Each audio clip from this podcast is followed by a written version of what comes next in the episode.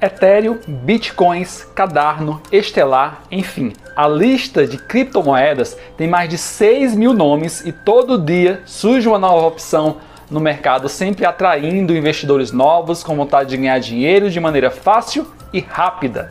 Mas o que muitas pessoas não sabem é como o mercado de criptomoeda funciona e quais informações elas devem prestar atenção antes de colocar o seu suado dinheirinho neste tipo de investimento. É, quer saber que detalhes são esses? Então segura aí que a gente volta já já depois da vinheta.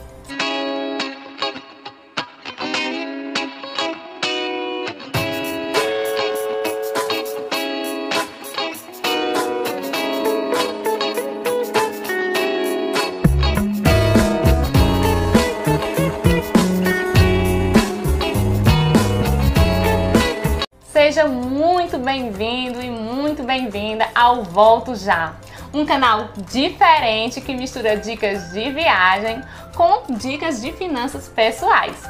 E se você é tripulante veterano, já vai deixando aqui o seu like, né, o seu joinha e compartilhando com algum amigo, porque a dica de hoje, ó, tá muito boa. É verdade. Agora, se você é novo por aqui, assista o vídeo até o final, não tem problema, porque tenho certeza que você vai gostar e vai se inscrever aqui no canal. É isso aí. Se conecta com a gente nas nossas redes sociais. É só procurar pelo Volto Já lá no Instagram e no Facebook. Assim você garante que sempre receberá as dicas como o tema de hoje, que é criptomoedas.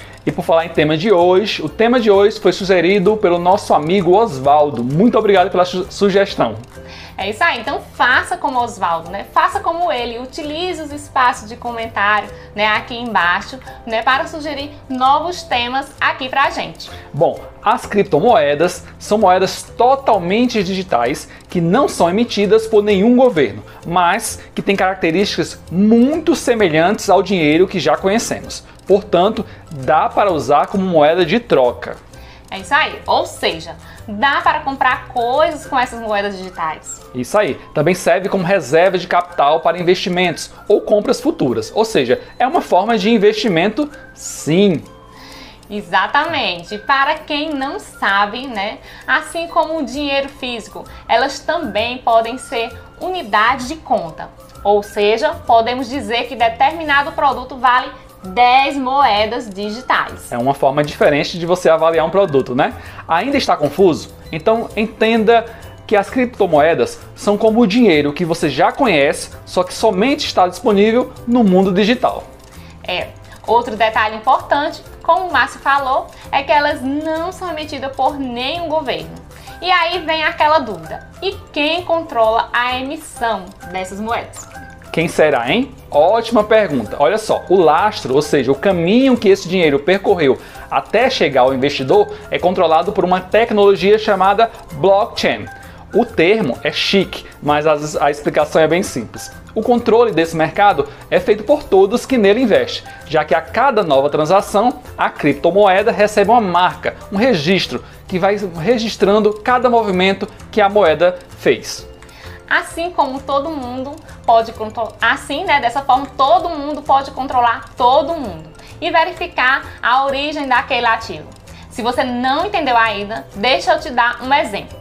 Enquanto no dinheiro vivo você olha ele contra a luz, né, para ver aquela marca d'água e a numeração da nota, na moeda virtual você confia no blockchain para ver se aquela moeda tem validade mesmo. E é aí que entram os mineradores. E não estou falando de ouro ou outro metal precioso, não, tá certo? Os mineradores são os responsáveis por registrar lá no blockchain todas as operações com as moedas. E para isso, elas, eles são remunerados com a emissão de mais moedas. Um pouco confuso? Mas fica tranquilo, é só comparar os mineradores a um cartório.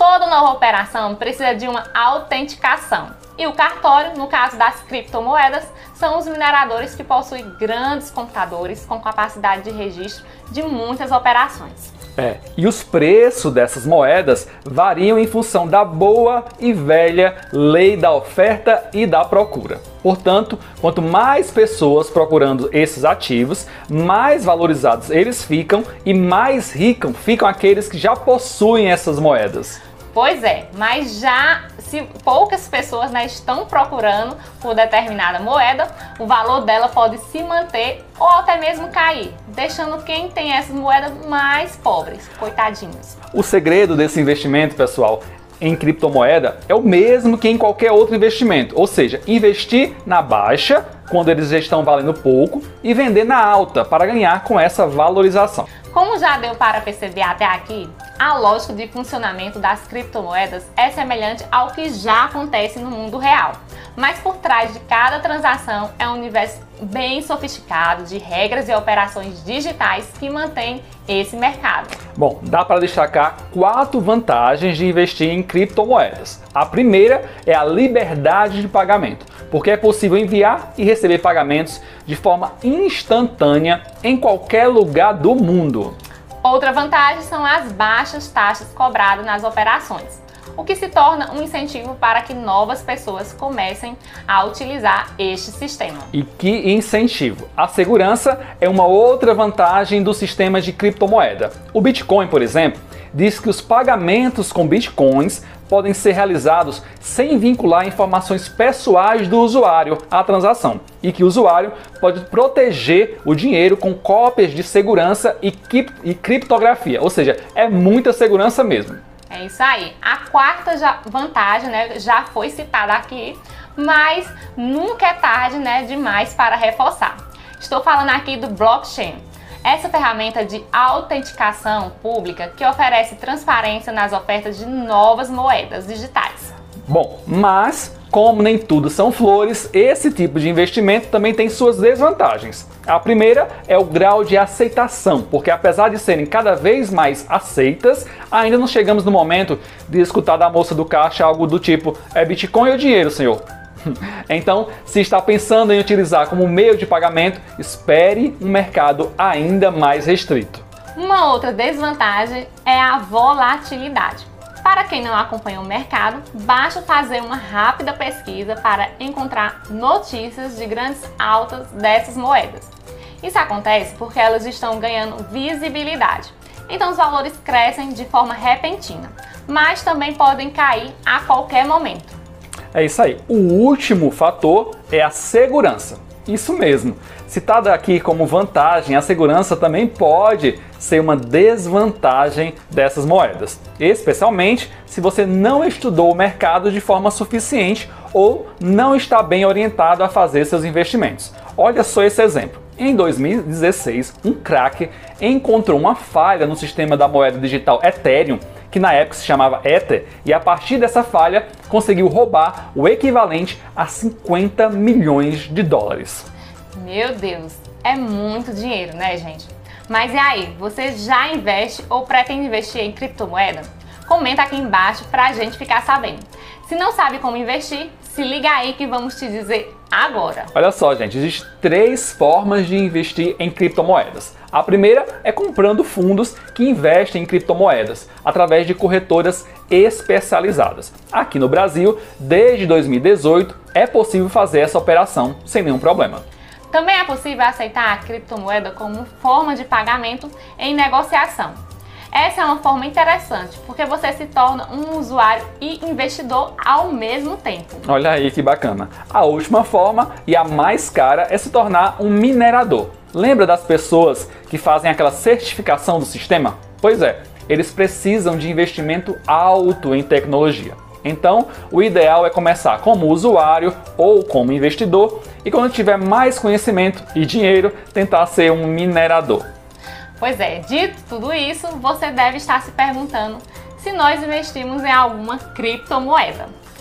Cuidado, hein, gente? A curiosidade matou o gato. Enfim, brincadeira, né? Aqui a gente não tem medo de falar sobre dinheiro e vamos responder. Então, Márcio, conta para eles se a gente investe ou não investe em criptomoeda.